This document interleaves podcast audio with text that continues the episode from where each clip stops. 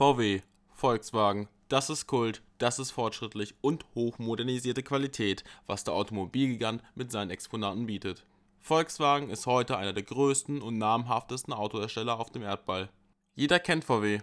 Bei der internationalen Präsenz kann dem Konzern aus der niedersächsischen Region im Urstromtal der Aller keiner das Wasser reichen.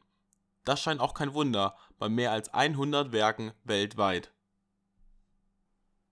Aber wie ist der deutsche Branchenprimus entstanden? Und wie hat es das Familienunternehmen zu solch einem Erfolg geschafft? Lief alles glatt und unbeschwert vonstatten oder gab es Schwierigkeiten, welche das Unternehmen an die Existenzgrenze gebracht haben könnte? Antworten zu diesen Fragen und weiteres jetzt in diesem Podcast. Die Geschichte Volkswagens geht zurück in eines der dunkelsten und einschneidendsten Kapitel der deutschen Historie. Sie beginnt hier, in der Zeit eines totalitären Nazi-Deutschlands. Es ist der 8. März 1934, als der Diktator des Deutschen Reiches, namentlich Adolf Hitler, die 24. Internationale Automobil- und Motorradausstellung in Berlin eröffnet. Der Führer spricht sich für die Herstellung eines Volkswagens aus, ein Wagen für das deutsche Volk. Hitler fordert ein Auto, welches in der Spitze eine Geschwindigkeit von 100 Stundenkilometern erreicht, Platz für vier Personen gewährt und günstig in der Anschaffung ist und somit für jeden Reichsbürger erschwinglich gewesen wäre mit diesen Zielen fand Hitler Anklang bei der breiten Masse und entfachte einmal mehr Begeisterung unter den Deutschen. Mit propagandistischen Slogans wie 5 Mark die Woche musst du sparen, willst du im eigenen Wagen fahren, fingen die Deutschen an zu sparen und klebten Woche für Woche ihre Marken in die Sparkarte in der Hoffnung auf ein eigenes Auto. Der Verkaufspreis sollte sich auf 990 Reichsmark belaufen, eine utopische Forderung an Ferdinand Porsche, der im Juni vom Reichsverband der deutschen Automobilindustrie den Entwicklungsauftrag zum Bau eines Prototyps erhielt und schließlich zum Chefplaner des geplanten Autoproduktionswerkes auserkoren wurde.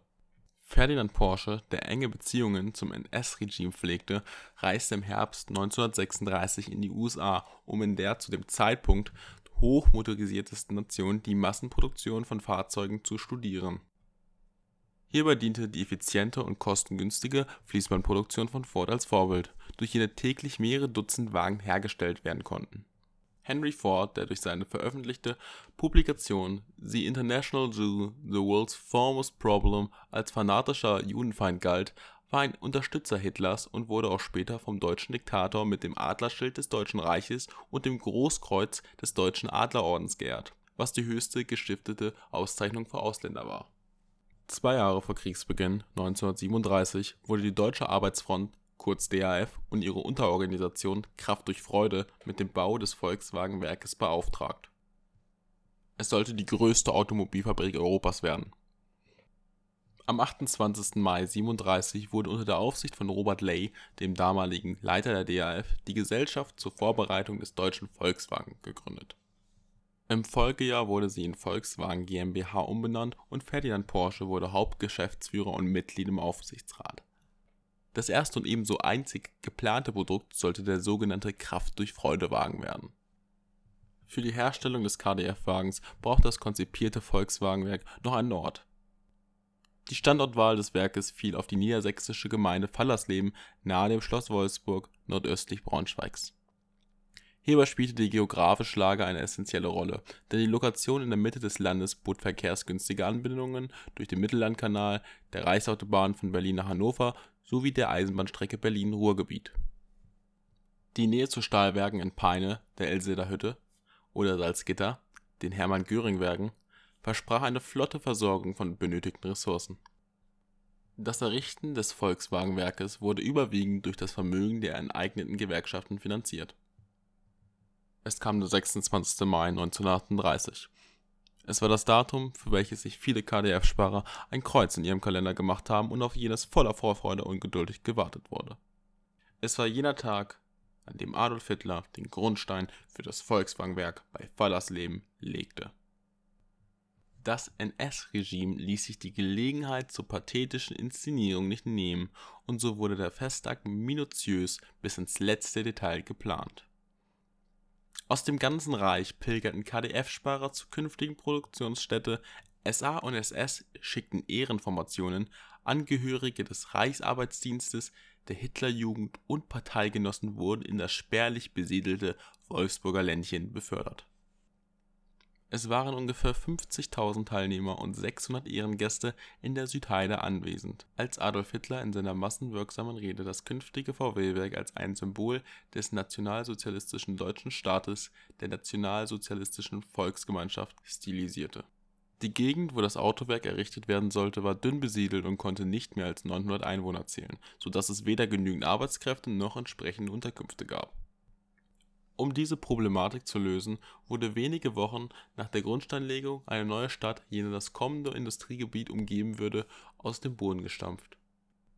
Sie wurde am 1. auf den schablonenhaften Namen Stadt des KdF-Wagens bei Fallersleben getauft. Sie ist der Vorläufer des heutigen Wolfsburgs. Noch bevor im Herbst 1939 der Rohbau der Produktionshallen abgeschlossen war, stellte sich heraus, dass Hitler sich verkalkuliert hatte der KdF-Wagen war in der Produktion kostspieliger als man es versprochen hatte. Mit dem beworbenen Verkaufspreis wäre man fast 1100 Reichsmark im Minus je Fahrzeug.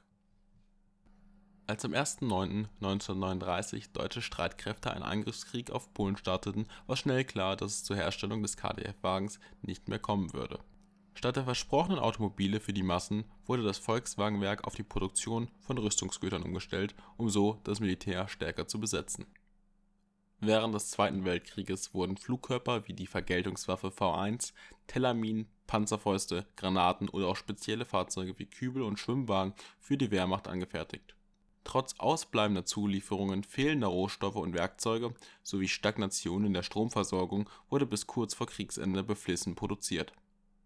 Erst am 10. April 1945, als amerikanische Truppen Hannover befreiten, wurden die Arbeitsplätze geräumt und evakuiert von 1940 bis 1945 mussten mehr als 20.000 Menschen Zwangsarbeit leisten, darunter Kriegsgefangene und Insassen von Konzentrationslagern. Es wurden KZ-Außenlager erbaut, in welchen die Zwangsarbeiter interniert waren. Bis Kriegsende lagen große Teile des Volkswagenwerkes und der umliegenden Gegend in Schutt und Asche. Mit der bedingungslosen Kapitulation des Deutschen Reiches am 8. Mai 1945 ging die Zuständigkeit für die Produktionsstätten auf die britische Militärregierung über als eines ihrer ersten administrativen Tätigkeiten benannten die Briten die industrielle Kleinstadt um. Am 26. Mai 1945 erhielt die Stadt bei Fallersleben ihren endgültigen Namen, benannt nach dem inzwischen über 700 Jahre alten Schloss Wolfsburg. Ab Mitte Juni 1945 entschied sich die britische Besatzung für einen Fortbetrieb der Produktionswerke, da sich noch mehr als 90 Prozent der Maschinenausrüstung in einem verwendungsfähigen Zustand befand Während des Krieges entschied sich nämlich die zuständige Verwaltung für eine unterirdische Verlegung großer Teile der Produktion.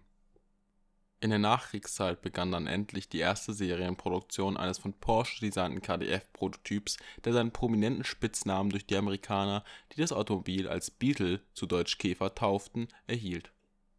Erstmals soll die Bezeichnung von der New York Times 1938 verwendet worden sein als 1947 die ersten Privatpersonen VW-Modelle kaufen können, kommt das Wirtschaftswunder auf vier Rädern aus Wolfsburg erst richtig in Schwung und ist nicht mehr zu bremsen, sodass nur acht Jahre später, 1955, das millionste Exemplar vom Band lief.